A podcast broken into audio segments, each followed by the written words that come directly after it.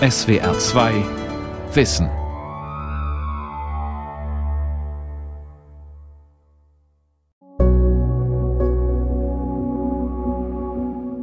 Das Faszinierende an Tierwanderungen, das ist einmal die Orientierungsleistung der Tiere.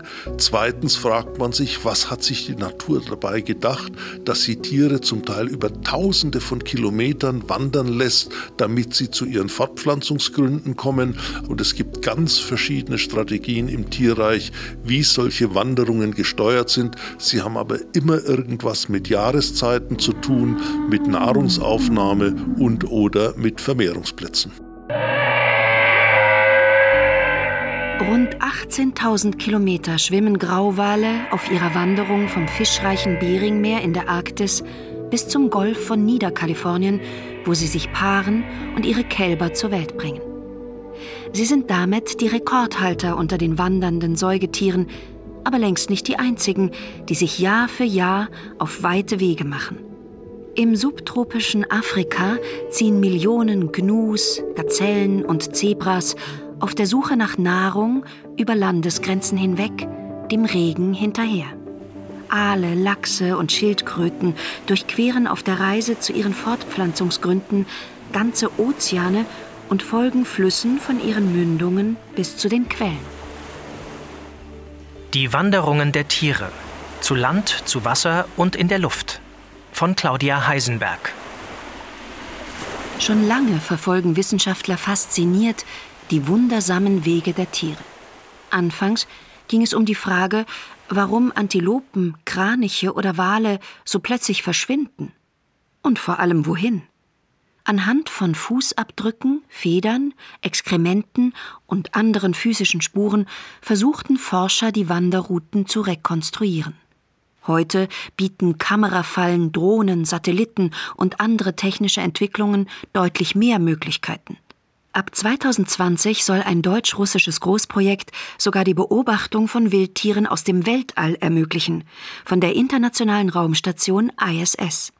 Das Vorhaben markiert den Aufbruch in eine neue Dimension und trägt den schönen Namen Icarus.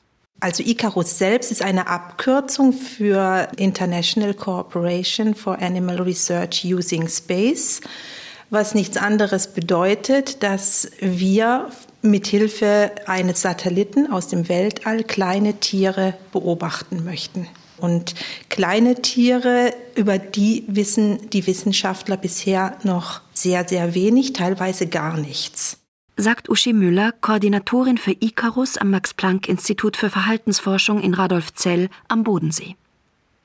Ursprünglich war der Start des Projekts schon im Juli 2019 geplant, musste aber wegen technischer Probleme am Bordcomputer verschoben werden. Von den global gesammelten Daten versprechen sich Wissenschaftler zahlreiche zukunftsweisende Erkenntnisse über die Wanderungen der Tiere – welche Routen nutzen Sie und welche Strecken legen Sie zurück? Wo legen Sie Zwischenstopps ein und warum? In Mitteleuropa ist es im Frühjahr und Herbst ein beeindruckendes Schauspiel, wenn die Wildgänse laut rufend in V-Formationen von vielen Dutzend Vögeln gen Süden fliegen oder nach Norden zurückkehren. Fast die Hälfte der in Deutschland heimischen Vogelarten, darunter Mauersegler, Stare, Singdrosseln und Störche, fliegt nach dem Sommer oft Tausende von Kilometern in wärmere Gefilde. Denn in der kälteren Jahreszeit finden sie keine Würmer und Insekten mehr und würden verhungern. Also ich bin Andrea Flack, ich bin Wissenschaftlerin hier am Max Planck Institut für Verhaltensbiologie und arbeite am Weißstorchzug. Ich untersuche das Zugverhalten von Weißstörchen hauptsächlich mit Sendern, die uns die Positionen der Störche aufzeichnen. Das heißt, wir bringen so kleine GPS-Sender auf die Störche an und verfolgen dann deren Bewegungen hauptsächlich am Computer, aber zum Teil auch tatsächlich im Feld, um zu beobachten, wo sie denn tatsächlich sind. Rund 300 Störche haben Andrea Flack und ihre Kollegen vom Max-Planck-Institut in Radolfzell in den vergangenen Jahren mit GPS-Sendern ausgestattet. Die sind etwa so groß wie Spielzeugautos und werden den Jungvögeln wie ein kleiner Rucksack mit einem Nylonband unter den Flügeln hindurch auf den Rücken geschnallt. An die Nester in luftigen Höhen auf Dächern oder Kirchtürmen kommt die Wissenschaftlerin mit Hilfe der Feuerwehr oder eines gemieteten Krans heran. Das ist meistens so eins, zwei Wochen, bevor sie das Nest von alleine verlassen würden. Da kann man sie recht einfach greifen, weil sie noch nicht wegfliegen. Sie stellen sich da mehr oder weniger tot und man kann sie einfach nehmen und wir machen den Sender dann fest und dann kommt der Storch zurück in sein Nest und wir warten dann einfach darauf, dass er von alleine losfliegt. Der solarbetriebene Sender wiegt nur 40 Gramm und zeichnet rund um die Uhr die GPS-Koordinaten der Vögel auf. So werden riesige Datenmengen gesammelt, die automatisch an die MoveBank weitergeleitet werden. Das ist eine kostenlose, frei zugängliche Online-Plattform, auf der Wissenschaftler Tierbewegungen auf der ganzen Welt protokollieren. Im Dezember 2018 waren dort die Zugspuren von mehr als 800 Tierarten aus 5400 verschiedenen Studien gespeichert. Das sind jetzt die 20 Störche, die ich letzte Woche verfolgt habe. Sie sind hier im Südwesten Deutschland losgeflogen, fast alle zusammen durch die Schweiz Richtung Frankreich an die Mittelmeerküste, um dann in Spanien ihren ersten richtigen Zwischenstopp zu haben, auf einer sehr berühmten großen Müllhalde. Und wenn man da reinzoomt, können Sie schon recht genau das Flugverhalten erkennen. Praktisch diese GPS-Spuren, die werden im Einsekundentakt gesammelt diese Daten können von den Forscherinnen sogar per Handy abgerufen werden. Geleitet von den Signalen hat Andrea Flack die jungen Störche auf ihrem Flug in die Winterquartiere mit dem Auto bis nach Lyon begleitet. Sie wollte herausfinden, wie sie lernen, natürliche Aufwinde zu nutzen, um Kraft zu sparen. Sie lernen das nicht von den Elterntieren, so viel steht fest. Denn die säubern noch das Nest, während der Nachwuchs sich schon auf den Weg macht.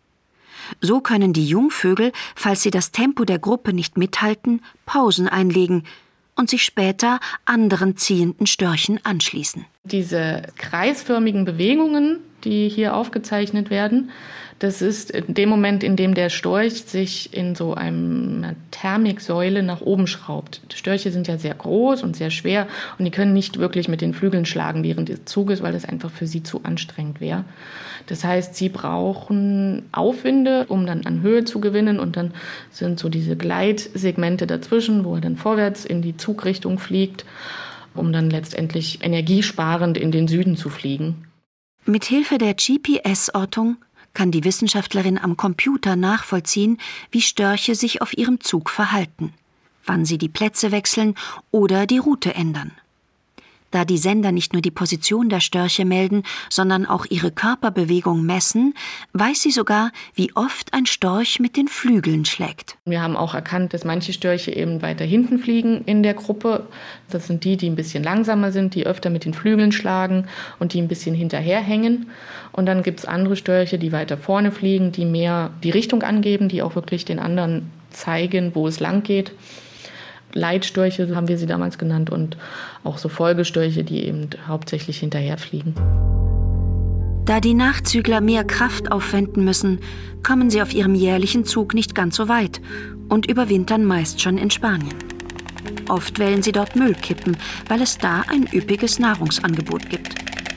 Nur etwa drei Wochen bleiben den Jungstörchen für Flugübungen, bevor sie zu ihrem Langstreckenflug aufbrechen, auf dem sie zwischen 100 und 500 Kilometer am Tag zurücklegen. Das klingt nach viel, ist aber deutlich weniger, als eine Pfuhlschnepfe im Jahr 2007 bewältigte. 11.500 Kilometer nonstop. Die längste je gemessene Strecke an einem Stück.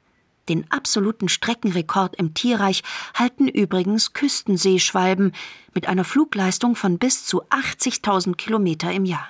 Wenn man in der Antarktis ist und sieht auf einem Schiffswrack, das vielleicht seit 100 Jahren da liegt, eine kleine Seeschwalbe sitzen, ein wunderschönes, elegantes, winziges Tierchen und weiß, die fliegt jedes Jahr aus dem hohen Norden in den tiefen Süden in die Antarktis und auch wieder zurück, das ist schon eine Leistung, die, glaube ich, kaum zu übertreffen ist. Orientierungsmäßig, kräftemäßig. Und deswegen heißt dieser Vogel ja auch der Vogel des ewigen Frühlings, weil sie immer da ist, wo gerade das Leben sozusagen explodiert mit Anfang der Jahreszeit. Der Biologieprofessor und ehemalige Direktor des Frankfurter Zoos, Manfred Niekisch, hat als Experte für internationalen Naturschutz Tierwanderungen schon aus nächster Nähe erlebt. Zum Beispiel die Massenwanderungen von Gnus, Gazellen und Zebras durch die Serengeti in Tansania bis in das Masai Mara Naturreservat in Kenia.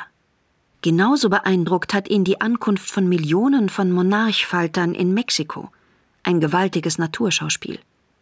Die orange-schwarzen Schmetterlinge verbringen den Sommer in Nordamerika und ziehen dann in riesigen Schwärmen über 4000 Kilometer weit in den Süden. Für den Rückweg brauchen sie mehrere Generationen. Der Begriff Tierwanderung ist lange Zeit relativ locker verwendet worden. Und dann gab es aber die Gründung einer Konvention zum Schutz wandernder Tierarten und da musste jetzt juristisch dingfest gemacht werden, was eine Wanderung ist. Und das hat sich dann auch in der Naturwissenschaft inzwischen so herumgesprochen. Wir benutzen heute den Begriff Tierwanderung für regelmäßige, vorhersehbare Bewegungen von Tierarten über gewisse Strecken. Also wichtig ist, ich kann vorhersehen, wann zu welcher Zeit welche Tierarten wo auftauchen, dann sind es Wanderungen. Eine Biene, die von Blüte zu Blüte fliegt, wandert also nicht. Sie vagabundiert, sagen Biologen. Denn man weiß nicht, ob oder wann die Biene an einem bestimmten Ort auftauchen wird. Das gilt ebenso für Jungwölfe, die ihr Rudel verlassen, um ein eigenes Territorium zu besetzen und dabei große Strecken zurücklegen. Auch bei ihnen lässt sich nicht vorhersehen, wann und wohin sie wandern. Anders ist das bei den Aalen.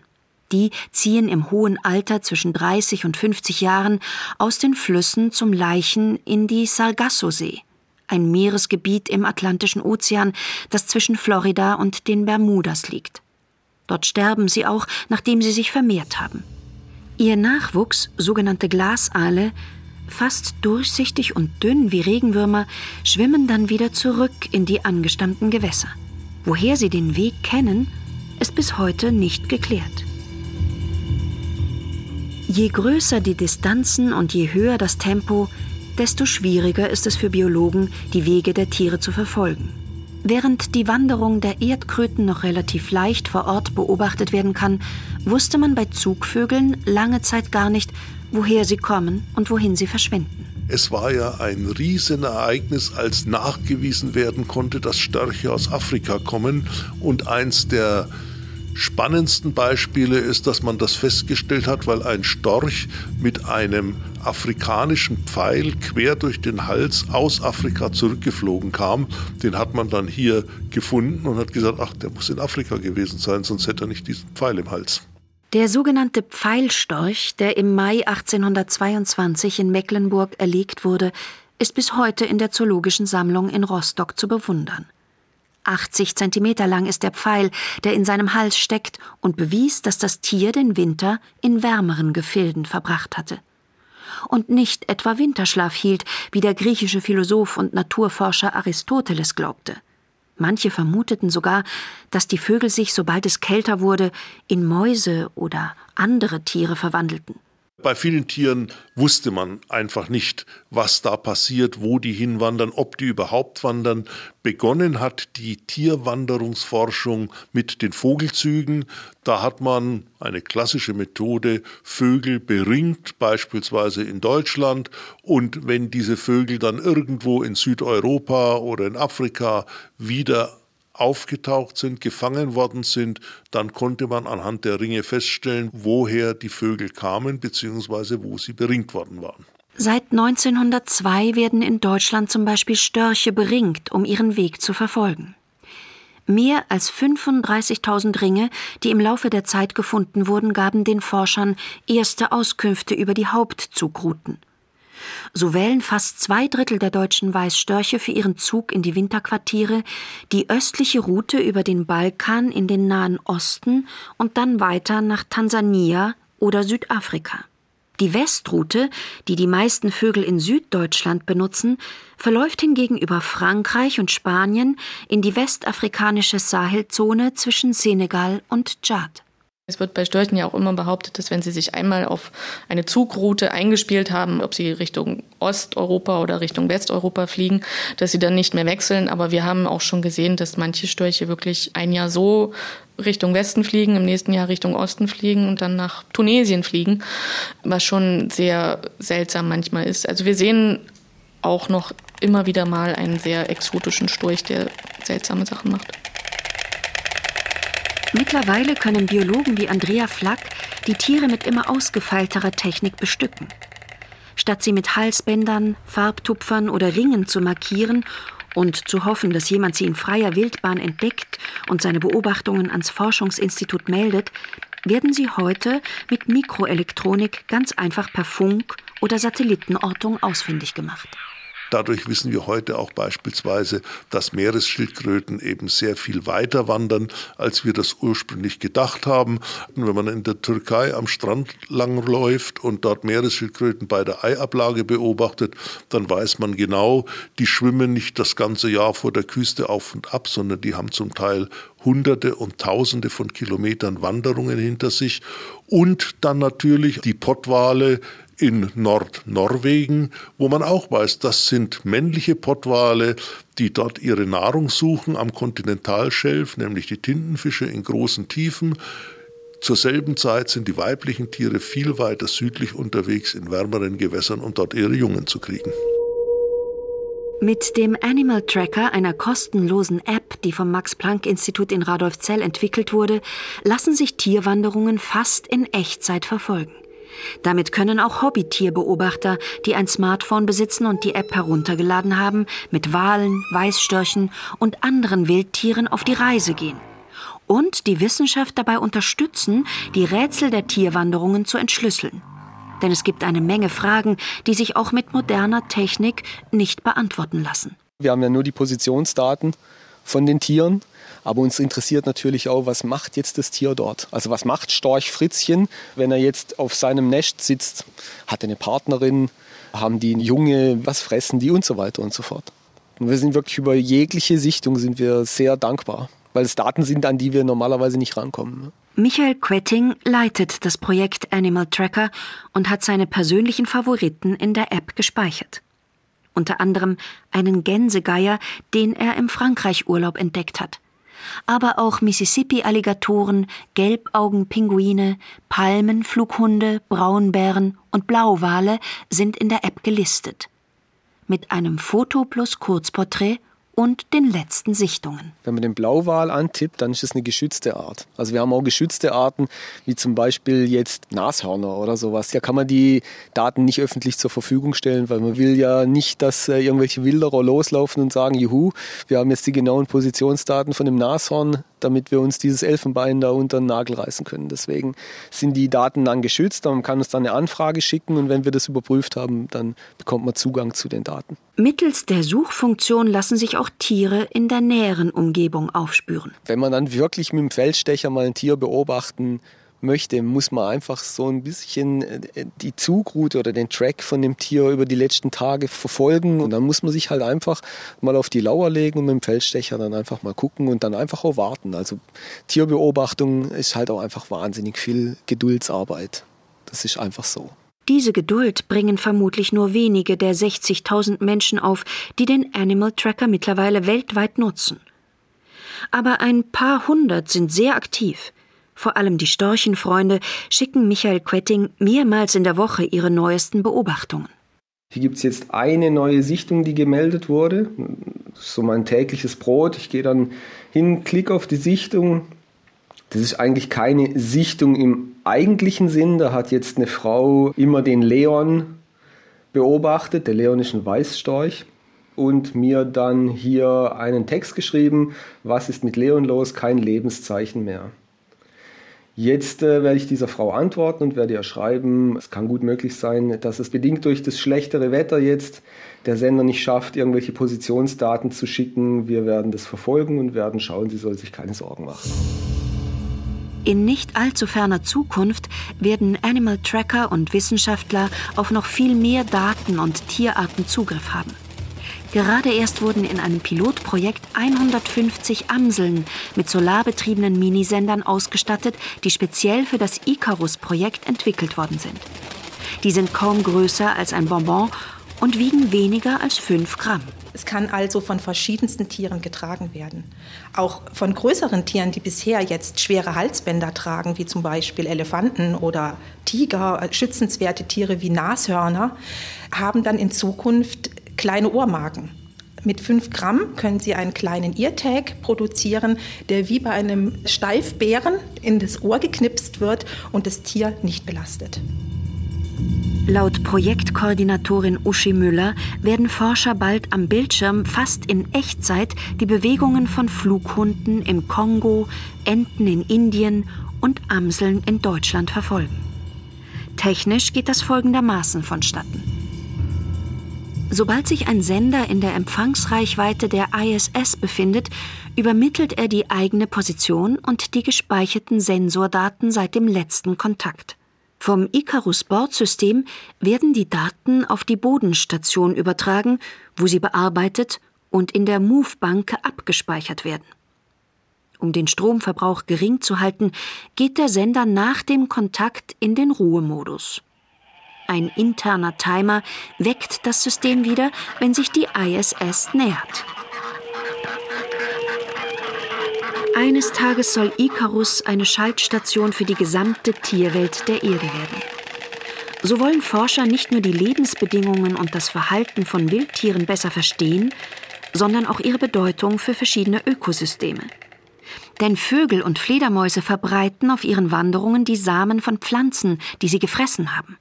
Hoffnungen machen sich die Wissenschaftler auch in Bezug auf Katastrophenprävention, da Tiere vor Vulkanausbrüchen, Erdbeben oder anderen Naturkatastrophen oft auffällig unruhig werden.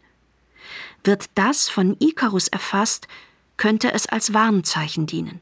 Besser bekämpft werden könnte ebenfalls die Ausbreitung von Krankheiten wie der Vogelgrippe. Der Sender, der misst auch Temperatur und wenn so ein Tier krank ist, dann kann man auch sehen, wenn die Temperatur steigt und kann dann rechtzeitig Meldung geben, wenn eine größere Menge dieser kranken Tiere sich in Richtung Europa auf den Weg machen, zum Beispiel, oder nach Afrika oder sonst wohin.